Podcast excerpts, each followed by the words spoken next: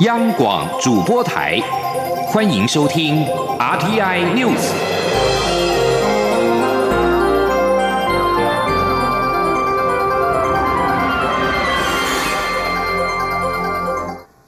各位好，我是李自立，欢迎收听这一节央广主播台提供给您的 RTI News。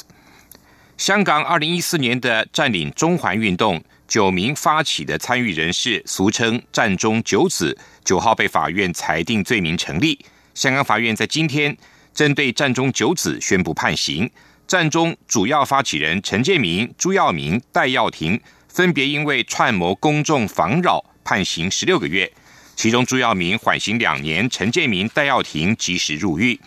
其余的被告只有张秀贤被判社会服务两百个小时，其他全部入狱八个月。但钟耀华跟李永达则准缓刑。九名被判刑者当中，戴耀廷跟立法会议员邵家珍将会上诉。二零一四年九月二十八号，戴耀廷等人宣布启动让爱与和平占领中环，随后大批示威者占领了金钟、铜锣湾跟旺角的主要马路，长达七十九天。针对香港战中案参与者遭到判刑，我陆委会今天表示遗憾，并且认为此事印证了一国两制未能尊重比保障民众的政治权利。陆委会指出，占领中环行动是香港民众争取民主普选的和平抗议行动，是追求民主法治人权的公民运动，不仅是香港珍贵的民主资产，更是社会前进的动能。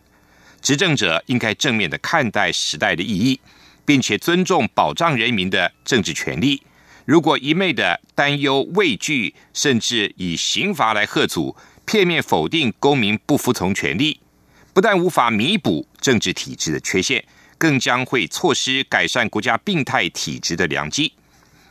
陆委会认为，全世界都在密切的关注香港实施“一国两制”的情况。我国民众也不会遭受欺瞒诓骗。陆委会呼吁相关方面要信守基本法对香港“一国两制”、港人治港、高度自治的承诺，才是真正的符合法治原则跟维系香港繁荣发展的根本之道。针对香港法院宣判战中案的结果，民进党发言人李彦荣今天也表示，民进党深感失望与遗憾。这意味着举凡在一国原则下。两制迟早都会沦为幻影。国民党为二零二零总统大选的提名方式出现纷扰，为了替高雄市长韩国瑜的参选解套，国民党中常会今天决议，将由组发会研拟总统提名特别办法，把所有主动、被动的参选者都纳入民调。至于是否改采全民调，则待党主席吴敦义跟所有参选者会面沟通之后再决定。记者刘品希的报道。高雄市长韩国瑜表明无法参加现行制度的初选，但国民党基层拱韩的声浪不断。国民党中央为了初选制度伤透脑筋，中常委曾文培等人二十四号在中常会中提案，要求党中央六月启动总统提名全民调机制，并顺应部分基层党员将韩国瑜纳入民调，与所有有意参选者评比，整合出最强人选。中常委姚江林与李昭平等人则提案，将常会已经决议七成民调、三成党员投票的初选制度再改为全民调，并纳入韩国瑜。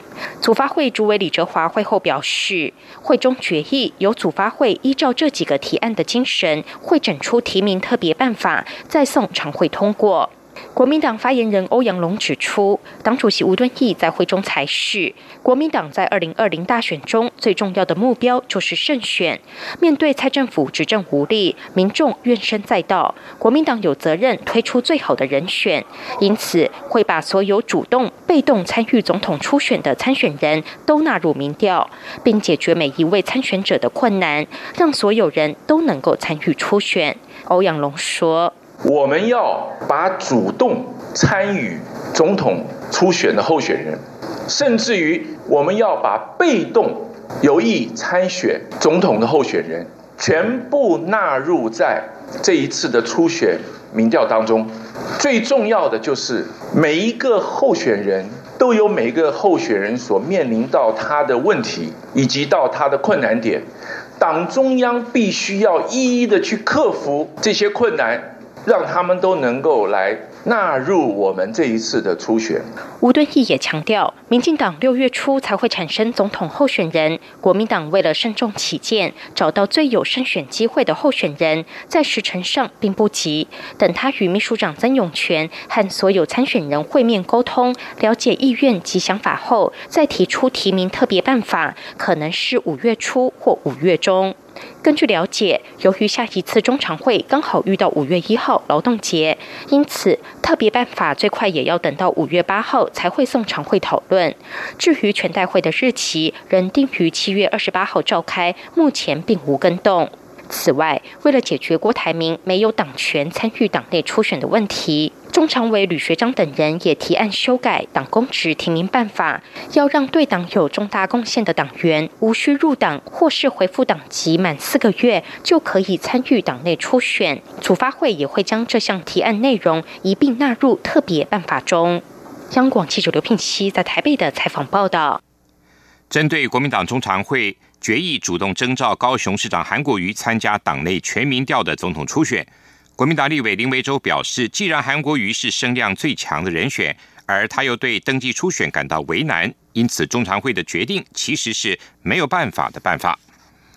民进党的总统初选进入延长赛之后，也纷扰不断，外传党主席卓荣泰可能辞党主席来换取没收初选。对此，卓荣泰今天回应表示，这个剧本不好。他强调，总统初选协调今天之后会再度启动，不排除跟双方的当事人再次会面，甚至做各种可能性的安排。组织部也会找最当的时机，向中常会提出新的选举时程。记者刘玉秋的报道。民进党总统初选延后、修改民调等提名规则的传闻不断，甚至传出党主席卓荣泰萌生辞意，中执会将派新的代理主席，然后没收初选。对此，卓荣泰二十四号出席中常会前受访时否认相关传闻，认为这个剧本不好。他强调，五人协调小组将继续启动后续协调工作。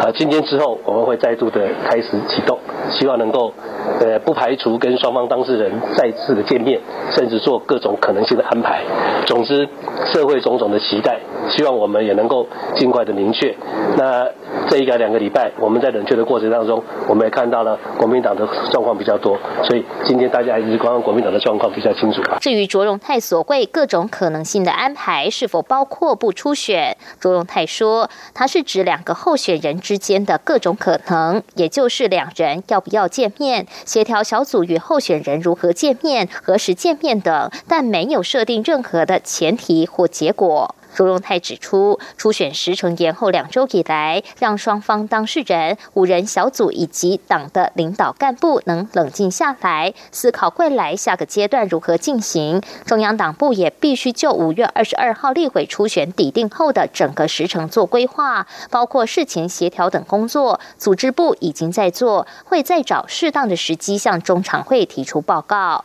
而中常委陈明文针对没收初选的传闻，则表示，上次中执会已经确定要走民主机制，一定要把所有流程走完。他不知道现在是谁故意再放消息，影响党中央的威信，也影响初选的状况。他直言这样不好。目前基本上就是照上次中执会的决议进行后续初选。中广电台记者刘秋采访报道。针对民进党总统初选传出修改初选民调规则的声音，民进党秘书长罗文嘉今天表示，中执会确定初选机制跟初选流程不变，只是立委跟总统的初选对调。他认为民进党不能再变，有些底线要守住。经济部贸易局外贸协会所主办的二零一九全球供应链采购大会的第一场次在今天在台北登场，主打三大智慧科技产业，吸引四十三个国家一百七十八位买主参加。值得注意的是，全球掀起了绿能风潮，这次八成的绿能买主都来自新南向跟新兴市场。记者谢嘉欣的报道。受到美中贸易战冲击，今年全球经济成长放缓。为了冲刺台湾外销，经济部贸易局外贸协会扩大今年的全球供应链采购大会规模，依照产业聚落的属性，规划在北中南三地举办共四个场次。二十四号由台北场打头阵，聚焦智慧物联、永续绿能以及智慧城市等三大智慧科技产业。贸协指出，首场采购大会吸引四十三国一百七十八位买主参加，且不乏大咖买主。例如，有三十二家年营业额超过一亿美元重量级的买主，这当中还有十一家是超大咖买主，年营收超过五亿美元。而就采购需求来看，以智慧物联需求最多，约占五成；永续绿能三成；智慧城市两成。其中，新能向与新兴市场是绿能的最大买主。贸协秘书长叶明水说：“那这里面智慧物联的买主，来自新兴市场的买主超过四成。那另外，永续绿能跟智慧城市，大多数是来自于新南向国家。”跟新兴市场，这可以看得到，新兴市场他们对这些议题的非常感兴趣，他们要解决他们的这些。环境的问题、交通的问题，台湾的这些解决方案，正是他们所需要的。茂协也提到，再生能源因在传输过程中会造成三成损耗，许多大型电厂皆朝向区域分散式电网发展，因此储能设备成为主宰未来再生能源发展的重要角色。此次约有三成买主是特地来台采购锂电池和储能设备，以来自新南向的需求为大宗。中央广播电台记者谢嘉欣采访报道：正当华府日益防范北京当局势力之时，《华尔街日报》二十三号披露，有一批美制人造卫星在协助中国政府监督人民，并且支援中方的军队。尽管美国以国安为由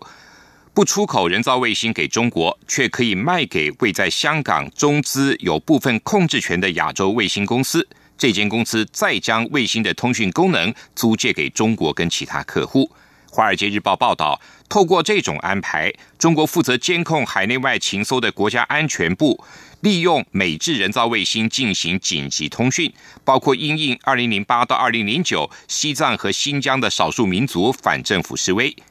而且在二零一三年初，一间中国国营通讯公司也利用亚洲卫星公司的人造卫星的通讯能力，提供了行动跟网络服务给中国军方，在南海争议的岛屿跟岛礁修建永久性设施。华府不承认中国在南海填海造岛的主权，但这些设施却有效的拓展了中国在本土以外的军事影响力。北韩领导人金正恩今年抵达俄罗斯的太平洋港市海参崴，将跟俄罗斯总统普廷举行首次高峰会。目前平壤正因为跟美国的核子僵局而寻求国际支持。这次会谈经过秘密的安排，在上个月宣布，同时也是金正恩在二月跟美国总统川普在河内的高峰会破局之后，首度跟另外一个国家元首的面对面会谈。在金正恩去年展开一系列的外交行动之后，普廷就多次的邀请金正恩会谈。金正恩搭乘专属的装甲列车，在今天下午抵达海参崴的沙皇时代的火车站，下车之后踏上了红毯，受到礼宾的欢迎。普廷预定在二十五号抵达海参崴，并且在和金正恩会谈之后，直飞北京参加另外一场高峰会。南太平洋岛国所罗门群岛的国民议会今年选出了前总理苏加瓦瑞再度出任总理之后，在首都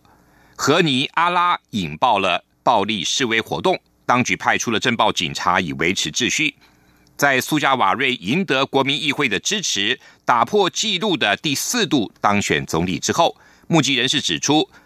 赫尼阿拉的中国城以及少至少另外一个区域也出现了骚乱。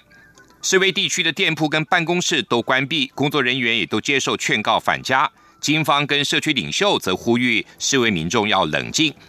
在三号的国民议会选举中，由于没有单一政党赢得国会五十席的过半席次，因此需要筹组联合内阁。苏加瓦瑞在今天的国民议会中获得三十四席的支持，再度的回国担任总理。不过，他的反对者贝格这次投票。所罗门群岛三号的大选共有三百多名候选人角逐，所罗门群岛国会的选举才简单多数制。中央广播电台。这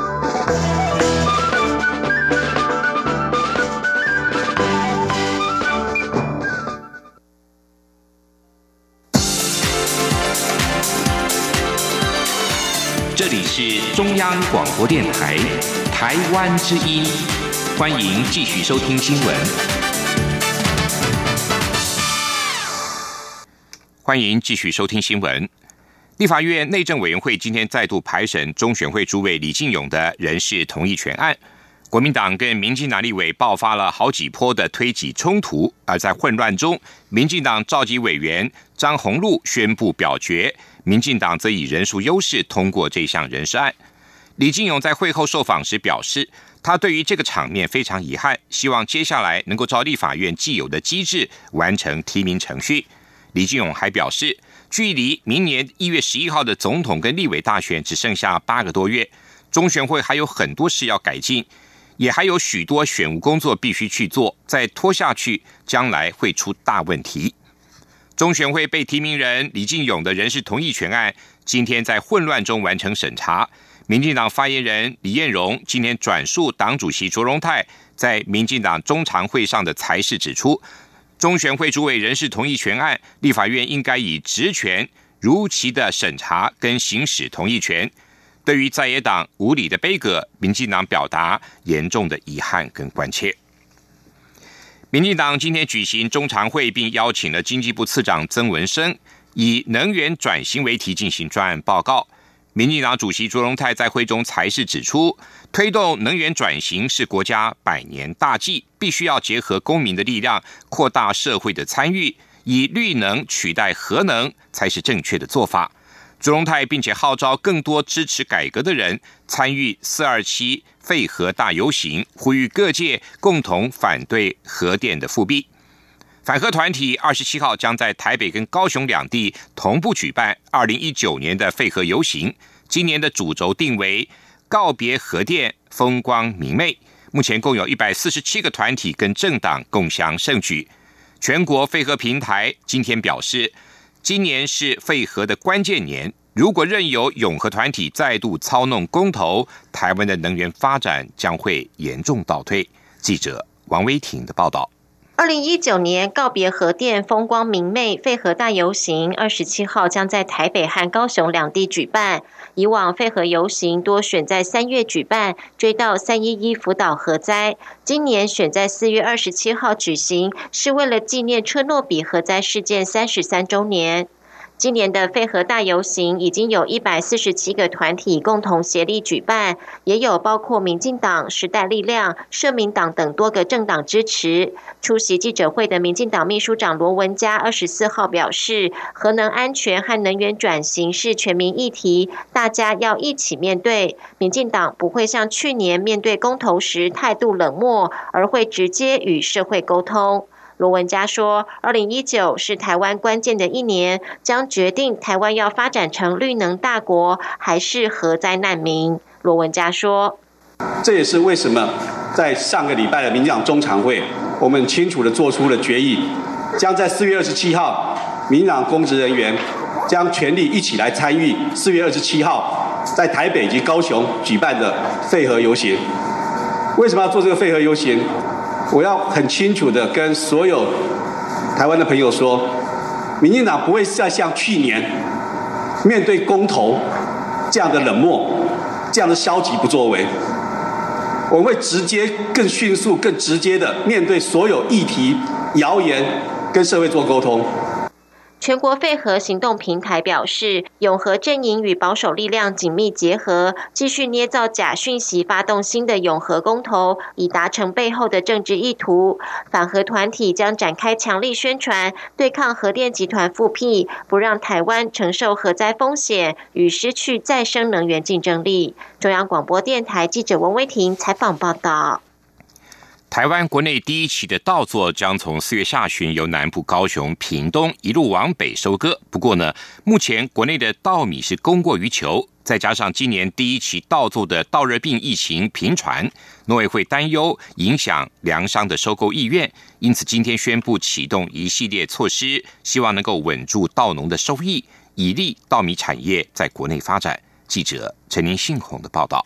为减少稻农损失，农委会农粮署规划今年将放宽余粮收购，也就是依照过去五年各县市每公顷稻谷的平均产量，再加上一成，就可以几乎把农民生产的稻谷全部收购。举例来说，以每公顷稻谷的平均产量为七千公斤计算，加上一成全国的平均加权之后，就是七千七百公斤，并扣掉计划收购和辅导收购，余粮就会从原来收购的三千公斤增加至四千五百。公斤，农粮署副署长庄老达说：“那也就是说，七千七百公斤，在呃扣掉计划收购、扣掉辅导收购，那余粮就会由原来的三千公斤增加到四千五百公斤哈。那这个各县市会不一样，因为是各县市的产量，屏东、高雄、台南一直往北，各县市产量不一样，所以我们用一个比较符合实际的做法。”用各县市的产量去加权十 percent 之后，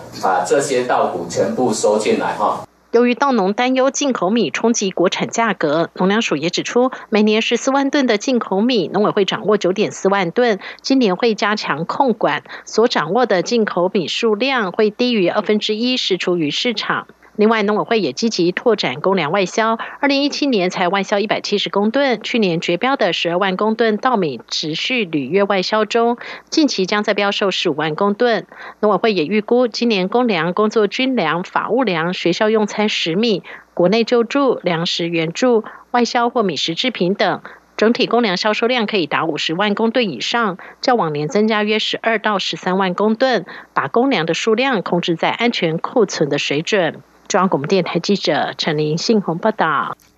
台湾高铁公司今天携手国家中山科学研究院，在高铁的桃园运务大楼举办了高铁列车驾驶模拟机的启用典礼，由高铁公司董事长江耀宗跟中科院院长共同主持，也共同见证了台湾高铁推动轨道工业本土化的重要里程碑，也展现了国车国造的软实力。记者吴丽君的报道。台湾高铁新一代列车驾驶模拟机二十四号正式启用，这是台湾高铁公司委托中科院历时两年半设计打造而成。其中的视觉效果图资模拟软体，不仅将高铁营运以来遇到的所有故障情形转化成训练模拟情境，而且透过六轴动感控制平台，让学员体验实境临场感，大幅。提升训练的坚实度，强化驾驶的应变能力。交通部政务次长黄玉玲出席启用典礼时，肯定这座新式模拟机不仅奠定国内第一个本土研发成功的尖端科技，也展现国家的软实力。黄玉玲说：“这么重大的一个开发尖端科技的一个计划。”除了里面的 domain knowledge 是由我们高铁公司这边来提供之外，自主研发、自主开发成功，在在都展现我们中科院不是只有会做熊山了哈，也展现了我们国家的软实力。那也恭喜我们高院长又完成一次不可能的任务。国防部副部长张冠群也指出，中科院自八九年前开始协助高铁开发集电工等零件，如今更进一步开发系统性的模拟机，象征双方的合作迈入一个新的里程碑。张冠群说：“不过今年啊，进了另外一个新的里程碑，它是一个系统的开发，这是可以视为啊我们一个典范，让我们自己的厂商跟科学界能够在国内在基础建设上。”练兵提升技能之后打世界杯的市场。江耀宗则表示，新一代高铁列车驾驶模拟机不仅展现国造技术大跃进，而且可以针对高铁的特殊需求量身打造，同时维修更为迅速，成本也大幅降低三分之二，充分发挥台湾制造的在地优势，也象征台湾在轨道工业本土化的历程再向前跨一大步。中央广播电台记者吴丽君在。桃园的采访报道。科技部今天指出，二零一九台湾科普环岛列车四月二十九号开始呢，将展开四天的科学环岛旅程。为了缩短科学教育的城乡差距，这次也邀请了许多偏乡跟原住民的孩子。今年更首次邀请三十九名东引国小的师生，搭了十个多小时的游轮来台湾本岛一起玩科学。预估今年的科普环岛列车总参与人次突破。九千人次再次创下新的纪录。记者杨文军的报道。台湾科普环岛列车从二零一六年开始全台走透透，四年来串联各县市，培养不少科学种子向下扎根。今年由全台十二所中学接力演示列车上的实验，其中包括高雄市最偏远的六龟高中，还有去年上车接受服务的蓝屿高中国中部的学生，今年都反馈所学，上车投入演示实验。科技部长陈良基指出，这是科技部以创新。多元的方式推广科普教育的策略，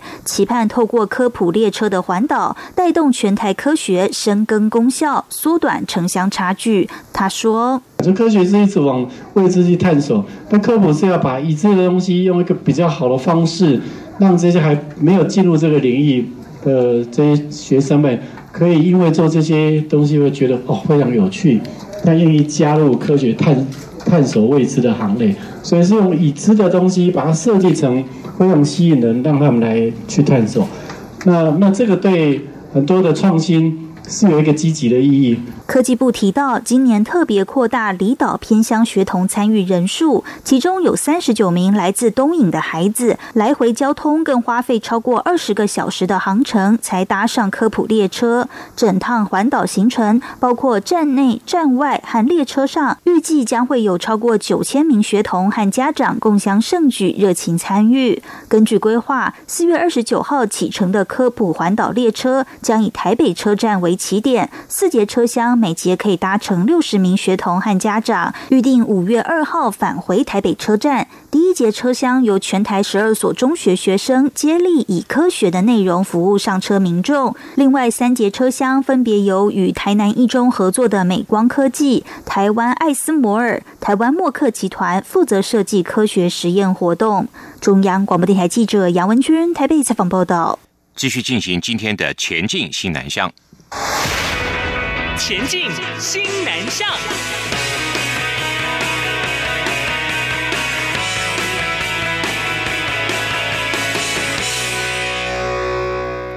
国立台北科技大学工业设计系今天举行毕业展，来自马来西亚的侨生陈国强为了改善海洋垃圾问题，设计了自动化河川垃圾回收站，随时把漂浮的垃圾捞上岸。这项设计也获得了新一代设计展的双料入围肯定。记者陈国伟的报道。就读台北科技大学的马来西亚侨生陈国强喜爱冲浪，但身体常被海洋垃圾打到。他深入探究后发现，海洋的塑胶垃圾有九成来自河川，而且多数在河川的中上游就出现，促使他设计出自动化河川垃圾回收站。陈国强指出，一般河川垃圾处理仅使用拦截系统，导致垃圾滞留在河道上，造成环境污染。自动化河川垃圾回收站运用阿基米德原理。靠水流带动螺旋输送杆，能随即把垃圾捞上岸。他说，目前所展示的是一比五比例的模型，如果是实际大小的回收站，大型保特瓶也能收纳进来。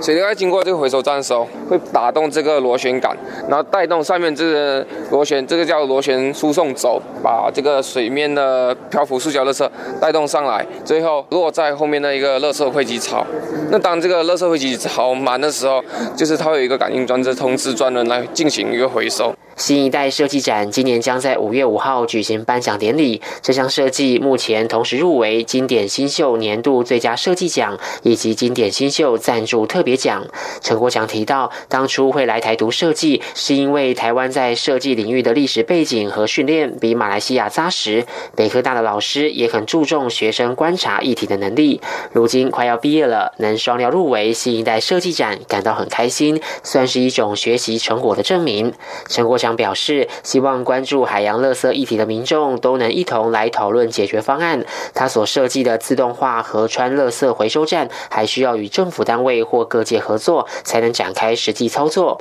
他相信这对改善海洋垃圾问题会有很大的帮助。陈国强说，今年大学毕业后，他计划到荷兰的环境相关组织从事环保方面的工作，持续为维护地球环境尽心力。中央广播电台记者陈国伟台北采访报道。以上这节 RT。